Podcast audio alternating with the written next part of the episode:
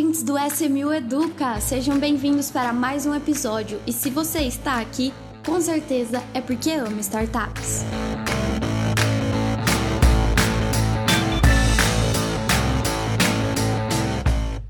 Estamos aqui para gravar mais um episódio do SMU Educa. E hoje eu tô aqui com o Diego Pérez. Tudo bem, Diego? Tudo ótimo, Marília. Mais uma vez aqui. Tema bem legal. Gosto muito de falar sobre esse tema. E é isso aí, bora lá. Bora lá. E para ajudar o Diego nesse tema de hoje, a gente está aqui com a advogada da SMU, a Monique. Tudo bem, Monique? Oi, Marília, Diego, tudo bem? É prazer estar aqui, primeira vez, né? Primeira vez da Monique gravando com a gente. ah, e um tema que eu gosto bastante também, contratos. Contratos, vocês já devem ter visto aí no título do episódio, mas nós vamos falar hoje sobre os tipos de contrato para investimentos em startups, né? Então, eu já queria começar perguntando para vocês quais são, né, os tipos de contrato que a gente tem aí. Então, a gente tem alguns tipos. É, dentre eles, a gente tem o de mútuo conversível, o contrato de safe também, que ele é inspirado num tipo de contrato originário dos Estados Unidos, o que é muito legal isso. Uh, nós temos também os contratos de debentures e o memorando de emissão de ações. É, esses são os tipos que eu acho que a gente mais vai ver por aí para as rodadas de investimento. Dentro desses modelos, é, tem alguns que se destacam mais, que são mais utilizados? O mais utilizado no mercado, que você mais vai ver, é, certamente é o contrato de mútuo conversível. É, inclusive, ele é o meu queridinho.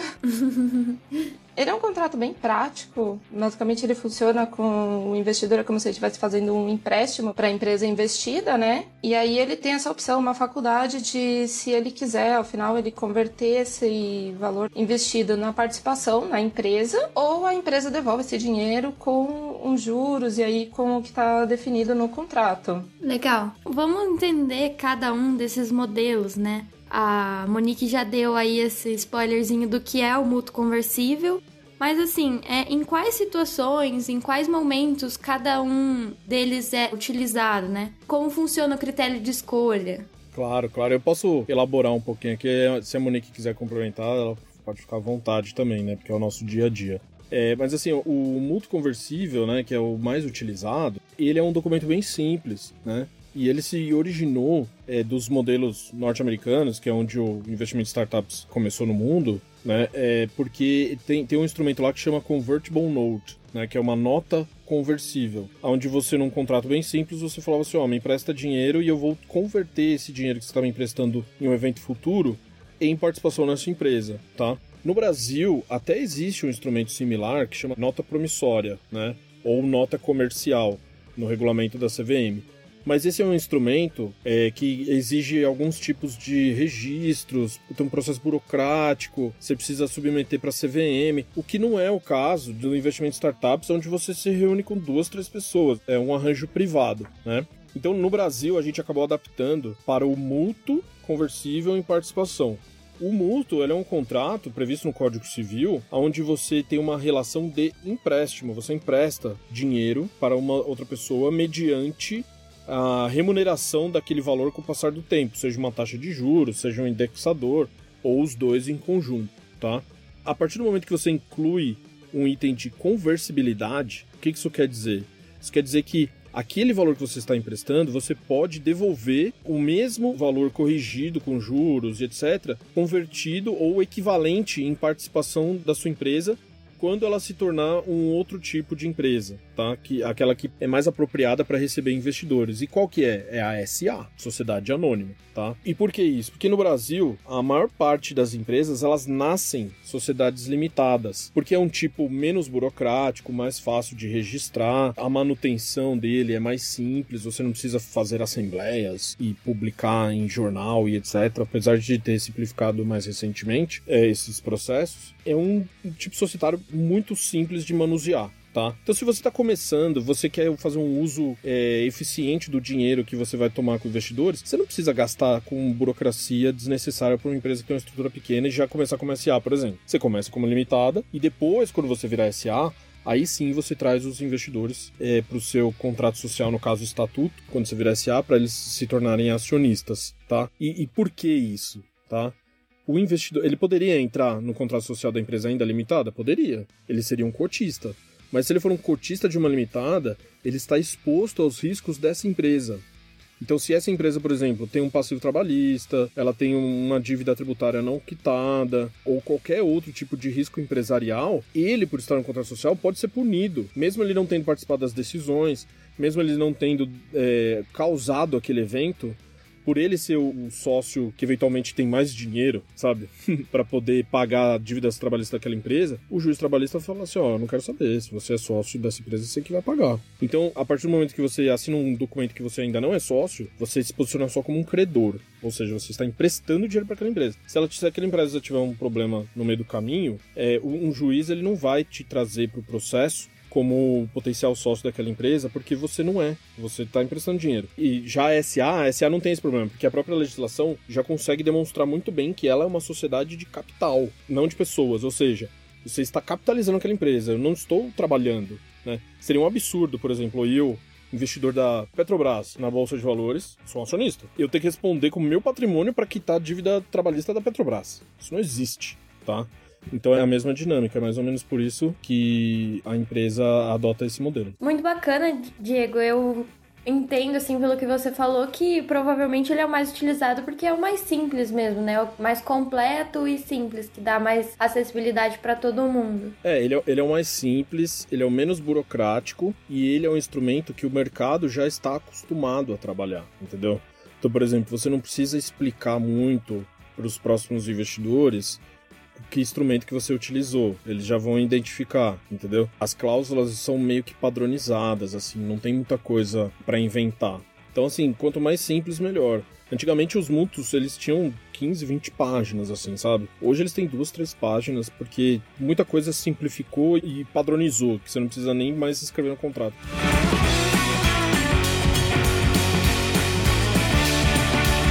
E agora, dentro da listinha que eu escrevi aqui, que a Monique passou, é, a gente tem que falar do contrato safe. O que é, né, o modelo safe de contrato? Tá bom, eu posso também fazer uma abertura aqui e a Monique complementa depois, né? O SAFE, ele é uma sigla do inglês que significa Simple Agreement for Future Equity, tá? E o que isso quer dizer em português? Né? É mais ou menos assim: é um contrato de uma opção futura de participação na empresa investida. Tá? Ele é muito parecido com o mútuo, conversível em participação, mas ele tem uma diferença porque no mútuo, o que, que você estabelece no contrato? Você estabelece o valor que você está investindo, o percentual correspondente do equity da empresa que você deseja adquirir lá na frente, tá? E você fazendo uma conta, né, reversa, né, do quanto que esse valor corresponderia àquele percentual, você chega no valuation, que é quanto aquela empresa vale, tá? Então, tentando fazer uma conta de padaria, se eu errar aqui, eu sou advogado, tá? Eu não sou, não sou economista, não sou matemático, nem nada. Mais ou menos assim, ah, eu estou investindo 100 mil reais, tá? Para futuramente deter 10% daquela empresa.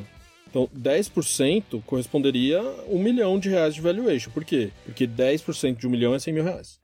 Acertei a conta? Eu não sei te corrigir. É, só tem gente humanas aqui, né? É, hoje só tem advogado aqui, então. Mas eu acho que eu acertei. Se o público achar que eu errei, manda um comentário aí, fala pra eu estudar, hashtag vai estudar. Não, brincadeira. É, então, assim, é isso. Você já determina no contrato o valor que essa empresa vale hoje. Então, se eu estou investindo 100 mil a 10%, ela vale um milhão. Essa é a conta. O SAFE, ele deixa essa avaliação da empresa, o quanto que ela vale, em aberto a ser definido num próximo momento, tá? E por que isso? Porque às vezes a empresa ela é muito nova, ela existe há pouco tempo, ela ainda não alcançou números suficientes para que os financistas façam os cálculos de valuation com as metodologias tradicionais, tá? Para saber quanto que aquela empresa vale. Tá? Então, assim, se a empresa está nesse estágio muito recente, é, o empreendedor ele vai querer sempre o maior valuation possível e o investidor vai querer sempre o menor valuation possível. Tá? E se você não tem elementos suficientes para chegar nesse número e você definir um valuation, alguém vai ficar chateado. Tá? Ou o empreendedor vai ficar chateado porque ele acha que vendeu barato, ou o investidor vai ficar chateado porque ele acha que está pagando muito. Tá? Aí esse modelo surgiu numa aceleradora de startups do Vale do Silício, que é o Y Combinator, né? Que lançou esse instrumento para solucionar esse tipo de problema, tá? Não só esse problema, outros problemas particulares lá da região dos Estados Unidos, mas que não vale a pena entrar em detalhe aqui pra gente não se alongar muito, tá? Aonde ele falou assim: olha, vamos fazer o seguinte, eu estou investindo 100 mil reais na sua empresa, mas o equity, eu acho que a gente pode trabalhar num intervalo, mais ou menos, de 5 a 10%, tá? Só que quem vai definir esse equity não sou eu nem você, vai ser o próximo investidor. Por que o próximo investidor? Porque o próximo investidor, ele, em tese, ele vai ser um investidor que vai investir mais. Se ele vai investir mais, ele está um pouco mais familiarizado com os conceitos startup, valuation e etc. E até lá, eu presumo que você, startup, eu falando como investidor, que você, startup, já vai ter alcançado alguns números suficientes para ele poder fazer essa conta, tá? E aí eu vou entrar na conta dele, beleza? Então assim, qual que vai ser a conta dele? Ah, daqui para frente eu não, não tem como descobrir. Ah, então vamos definir o intervalo? Hoje eu acho que você vale 10 milhões. E você, empreendedor, acha que vale 20, tá? Então vamos fazer um intervalo entre 10 e 20. Se chegar lá na, na próxima rodada ele precificar em 15, tá dentro do intervalo. Se ele precificar em 8, eu vou entrar a 10, porque foi o valor que eu acho que é. Se ele precificar acima de 20, eu vou entrar a 20, porque foi o que você falou que mais ou menos valia, tá? Então você entra nesse intervalo e define isso numa próxima rodada. Esse tipo de contrato, ele é mais adequado exatamente para essas situações onde a empresa é muito nova ou que o modelo de negócio dela é muito longo para você alcançar resultados, entendeu? Então, por exemplo, a empresa já pode existir há 3, 4 anos. Mas assim, ela tem dois contratos, entendeu? Ela tem poucos clientes, é, ela é lucrativa ou ela tem potencial de ser lucrativa, mas o processo de amadurecimento é longo. Então você adota esse instrumento. Inclusive, só fazendo parênteses, a gente teve um episódio que a gente gravou com o Guilherme Potenza. Eu até resgatei aqui o, é o episódio 19, que ele é um advogado muito especializado né, em, nesse meio de investimento em startups, e ele fala bastante do SAFE naquele episódio. Então, se você que está ouvindo agora é, pela primeira vez, você pode também voltar lá no episódio 19 para se esse foi um tema do seu interesse. Sim, exatamente. Você trouxe o resumo e ele abre detalhadamente. É, é um episódio bem interessante, porque assim, o Guilherme conta a história dele, né? Ele passou pelo Vale do Silício, ele trabalhou em escritórios de advocacia que faziam investimento em startups lá na, na Califórnia, mas aí ele fala um pouco do Safe também. Então é mais ou menos um complemento, assim. Talvez o que eu falei aqui, ele também falou lá, mas, mas é legal ouvir duas pessoas falando sobre o mesmo tema também. Uma coisa legal também, complementando a fala do Diego, é que o SAFE, esse tipo de contrato, é, justamente pela natureza dele, ele também não possui incidência de taxa de juros. Então isso acaba sendo até um atrativo também para os investidores e essas empresas que estão no estágio mais inicial, seja com poucos contratos, com poucos clientes, por qualquer motivo. Então, é, para quem está começando agora, o Safe é um contrato muito legal de usar para essas rodadas. Ele não tem essa taxa de juros, ele não tem uma data de vencimento como teria no mútuo. É um contrato bem interessante esse. É, esse é um ponto legal de se falar, porque para o empreendedor, quando ele assina um mútuo conversível participação, ele vai ter que registrar no balanço dele aquilo como uma dívida. Por quê? Porque as características do mútuo são exatamente as mesmas de uma dívida. Então, assim, tem valor, tem data de vencimento e tem taxa de juros ou remuneração indexada, que pode ser, sei lá, IPCA, IGPM, CDI, qualquer coisa dessas, assim, sabe? Aí não tem como você fazer assim, não, isso aqui não é dívida, isso aqui é. Não, isso é uma dívida. Enquanto não transformou em equity, não, não, não é dívida. E aí ele fica com o balanço, digamos assim, pesado, sabe? Ele tem uma dívida alta no balanço. Então, assim, se eventualmente ele precisar tomar crédito num banco, uma linha de financiamento do governo, qualquer coisa dessa, um analista de crédito que não está familiarizado com investimento em startups vai falar assim: essa empresa aqui, ela tá com o patrimônio dela prejudicado, porque ela tem uma dívida gigante, né? E isso pode talvez atrapalhar dependendo do caso, tá? Mas o Brasil vem se modernizando bastante, as empresas e instituições financeiras que oferecem crédito para startups já estão familiarizadas com o instrumento, então imagino que isso não será um problema, né? Mas é sempre bom ressaltar que tem seus lados positivos e negativos que o Safe não tem. Porque como o Safe não tem data de vencimento em tese, né? Alguns modelos têm data de vencimento, mas não tem precificação, não tem indexador, ele não é uma dívida, entendeu? Aí você pode lançar no balanço como uma situação assim, não, isso aqui futuramente vai ser transformado em participação, então eu consigo não listar como dívida. E aí o seu balanço fica mais leve. É, você consegue classificar ele como uma garantia de conversão, né, de ações. É como se fosse uma antecipação de um montante que no futuro vai virar equity, né? É, não existe um cenário onde aquilo vai virar dinheiro, entendeu? Vai ser sempre equity. Então, é, você consegue justificar no balanço que aquilo não é uma dívida. Agora o mútuo não, o próprio nome mútuo no Código Civil já fala que é uma dívida, entendeu? Então não tem como escapar.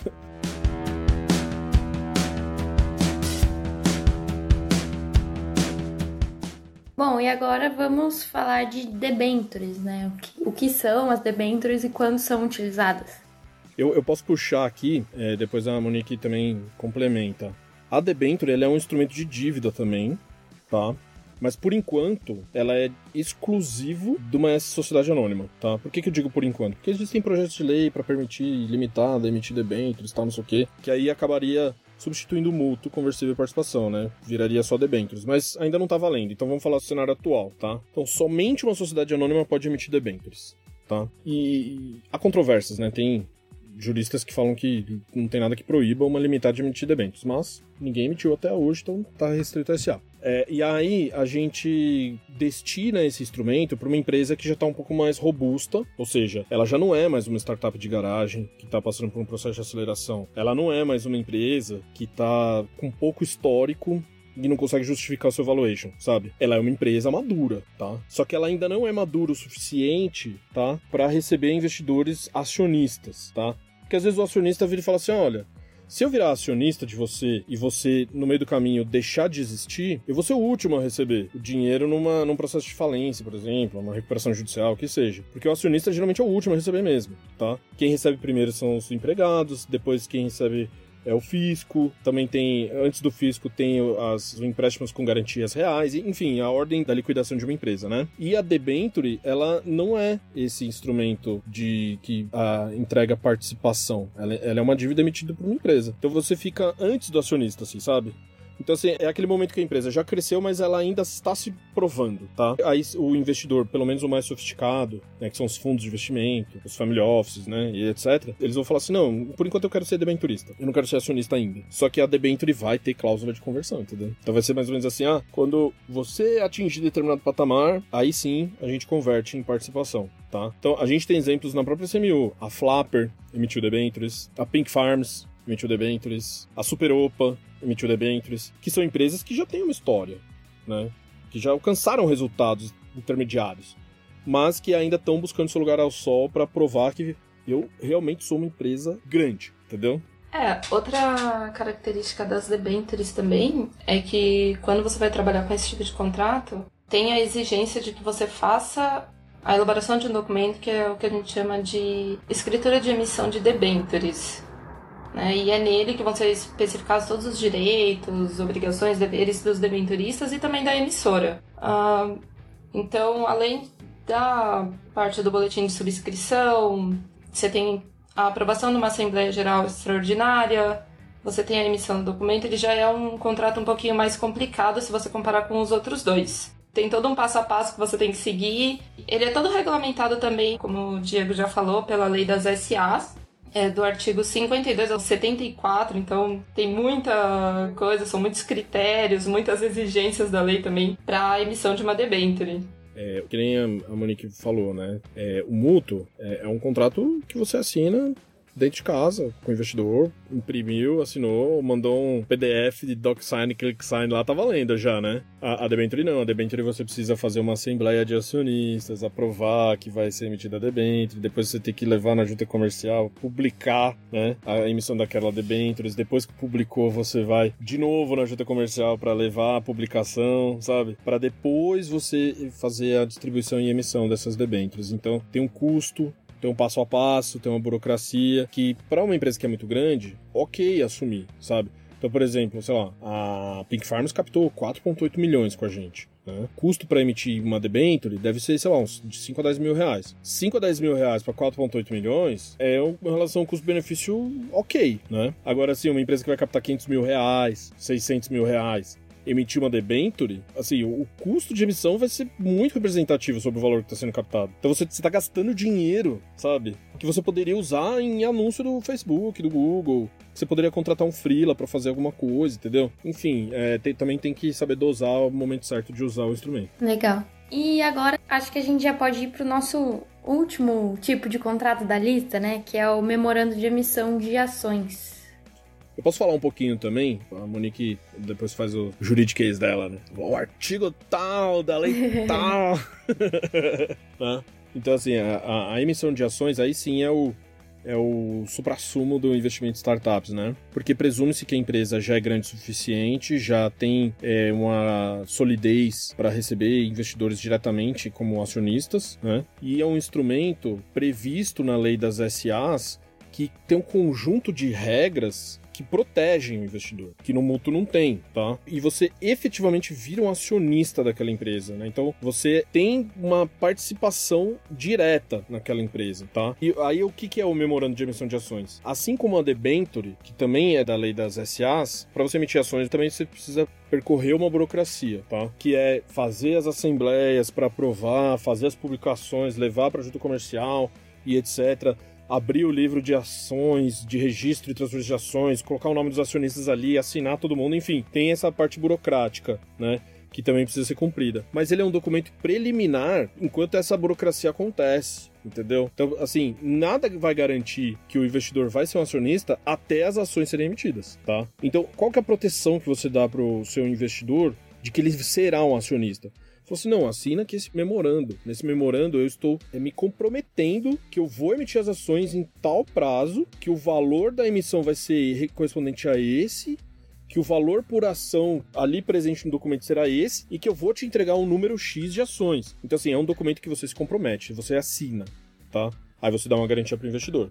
Mas enquanto essa papelada não foi registrada, não foi levada a registro na junta comercial, ele ainda não é acionista, tá? Isso pode levar 20, 30, 40, 50 dias, tá?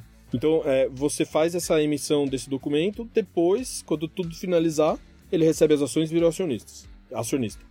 Aí, quando ele vira acionista, ele está sujeito às regras do estatuto da, da companhia, as regras comuns previstas na lei das SA. E se a companhia tiver um acordo de acionistas, que no investimento em startups é muito comum as startups terem esse acordo de acionistas, sujeito às regras do acordo de acionistas também. E aí tá todo mundo seguindo a mesma regra, desde o investidor pequenininho que colocou os 20 mil reais no crowdfunding, até o investidor grandão que colocou 50 milhões de reais via fundo internacional.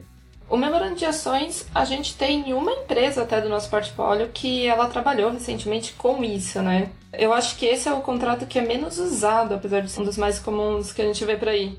É, não é que é o menos usado é porque a empresa já está num estágio elevado, né?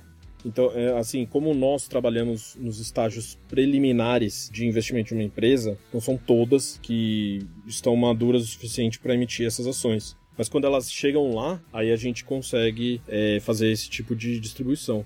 Quem fez na nossa plataforma foi o Apetite, né? Que é uma das queridinhas do nosso portfólio aí, né?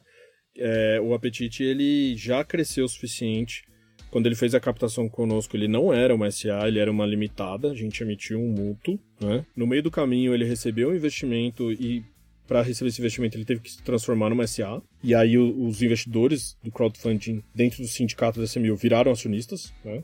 E depois, agora ele recebeu mais um investimento e nesse caso ele emitiu ações. E aí os investidores da SMU puderam participar é, recebendo ações adicionais. Aí a gente fez isso na nossa plataforma.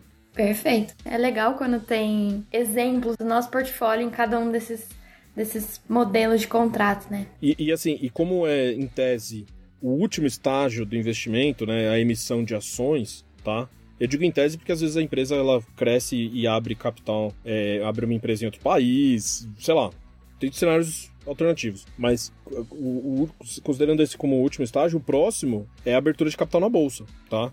Então, você sendo acionista dessa empresa enquanto ela não tem as ações negociadas na bolsa, você tem uma participação relevante, mesmo que pequena, caso ela abra capital na bolsa. Porque quando ela abrir capital na bolsa, por exemplo, o Apetite vai abrir capital na bolsa, o valuation dele vai ser muito maior, muito maior do que foi agora quando ele emitiu as ações. Então, assim, as ações que eu estou comprando hoje, lá na frente, quando ele abrir capital na bolsa, eu vou poder negociar elas a um valor muito maior do que eu paguei. E aí você enxerga, assim, a valorização, o retorno sobre o investimento, o ganho e a oportunidade que é investir em startups nos primeiros estágios do seu surgimento.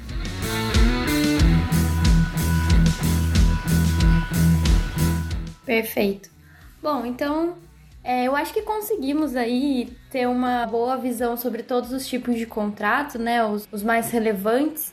É, nós temos também um episódio falando sobre sindicato de investimentos, né, Diego? Que é, resumidamente, é, é também uma forma de estabelecer um contrato, né? É o episódio 16 do nosso podcast. Então, se você quiser completar ainda mais o conhecimento, tem esse episódio aí que o Diego ele conta pra gente o que é o sindicato de investimentos. Legal. Muito, esse, esse episódio é legal também, né? Ficou super legal. Ficou bacana. Gerou uma polêmica aí com quem olhava o título e falava: como assim sindicato? Não é o que vocês pensam. Não tem nada a ver sindicato. com força sindical, né? Com a CUT. É. Não tem nada a ver com isso. É outra coisa. Sim. É. engana, engana bem. Bom, mas agora eu queria convidar vocês dois pro nosso momento Dica SMU, né? Pra gente deixar aí. O Diego adora. Adoro Dica SMU. É, então, vamos lá. O momento Dica SMU. Diego. Como é a primeira vez que a Monique está participando do nosso podcast, talvez ela não, não sabe direito a forma de apresentar o Dica SMU, então eu vou, vou fazer aqui aí você vê como é que eu faço, tá? Mas sinta-se livre para falar do jeito que você quiser, tá? É, não tem regras não. Não tem regra, né? A, a regra é não ter regra. A minha dica hoje é um canal de YouTube, tá? Que é o Indigo Traveler, tá?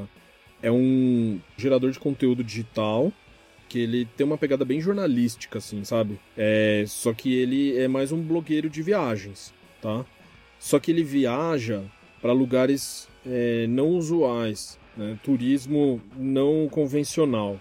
O que, que eu quero dizer? Ele viaja para regiões estigmatizadas por questões de violência, guerra, é, de instabilidade, países que sofrem de algum tipo de situação que as pessoas, quando ficam sabendo, falam assim: não, nunca vou viajar pra esse lugar, pelo amor de Deus, né?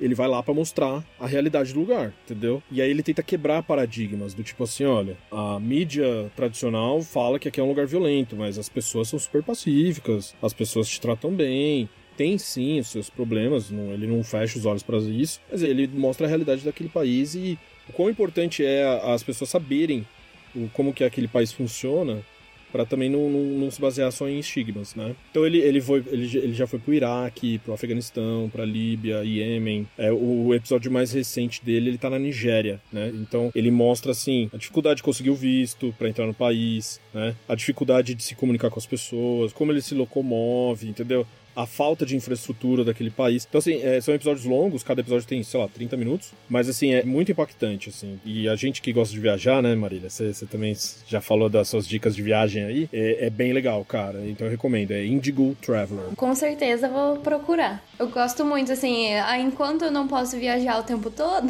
eu fico olhando os outros. Mas, enfim, vamos lá, Monique, e a sua dica? Eu, advogada, sempre gosto de coisas voltadas para o mundo jurídico, né? Então, a minha indicação hoje é um dos meus filmes favoritos, que é com o ator Kevin Bacon. Ele tá bem novinho no filme, inclusive que chama Assassinato em Primeiro Grau. E com ele você acompanha um advogado iniciante, ele é bem novo de carreira ainda, e ele é o cara que ajudou a abrir os olhos da população para a prisão de Alcatraz e todas as atrocidades que aconteciam.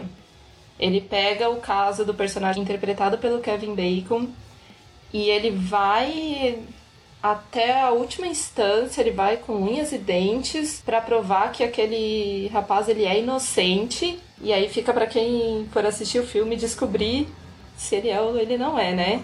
Mas é um filme que vale muito a pena, é, até para quem tá iniciando no, no direito, quem tá aí na faculdade ainda, ou tá dando os primeiros passos agora na advocacia. Vale muito a pena assistir, ele mostra um pouco do dia a dia do que a gente vê. Não só os julgamentos internacionais, a parte que a gente vê muito nos Estados Unidos, mas ele mostra um pouco da atuação do advogado no geral. É, você saber lidar com o cliente, é, você saber lidar com as situações do caso também, porque querendo ou não, a gente acaba às vezes se envolvendo um pouco, né? E aí você tem que aprender a lidar com isso também, e às vezes é uma parte bem complicada. Até a última vez que eu assisti, você conseguia encontrar ele no catálogo da Netflix, sim. Então vale dar uma olhada lá. E se não tiver Netflix, dá uma olhada também na a Amazon, ela costuma ter muito filmes. Na própria internet também dá pra ver. Uhum. Bom, então vamos lá. Para finalizar, eu vou dar minha dica, que também é um filme. É um filme da Netflix mesmo, produzido pela Netflix, que chama Exército de Ladrões Invasão da Europa. É, na verdade, ele conta a história de um grupo de ladrões. Eles roubam por pura adrenalina. É, eles gostam de viver aquilo e, e, aí eles, o filme conta a história deles. Cada um tem um talento específico, um, um talento do mal específico, que aí eles decidem invadir os cofres dos bancos mais inacessíveis que existem, assim. Então é, é bem legal, é bem bacana, um, um filme aí para assistir de final de semana. Eu achei legal, então recomendo para todo mundo. então vamos finalizar aqui hoje o nosso episódio de podcast do SMU Educa. Muito obrigada, Monique. Foi um prazer ter você aqui. Nós vamos chamar você mais vezes. E Diego. O episódio mais jurídico da temporada. com certeza. e Diego, que já tá aqui sempre com a gente, né? Mas muito obrigada mesmo assim. E ouvintes, é, muito obrigada por ter acompanhado. Estamos aí na reta final do ano de 2021, né? E muito obrigada a todos que caminharam com a gente ao longo do ano. Muito obrigada a todos pela participação, Maria e Diego pelo convite. Espero estar aí mais vezes com vocês. Muito obrigado a todos, um abraço.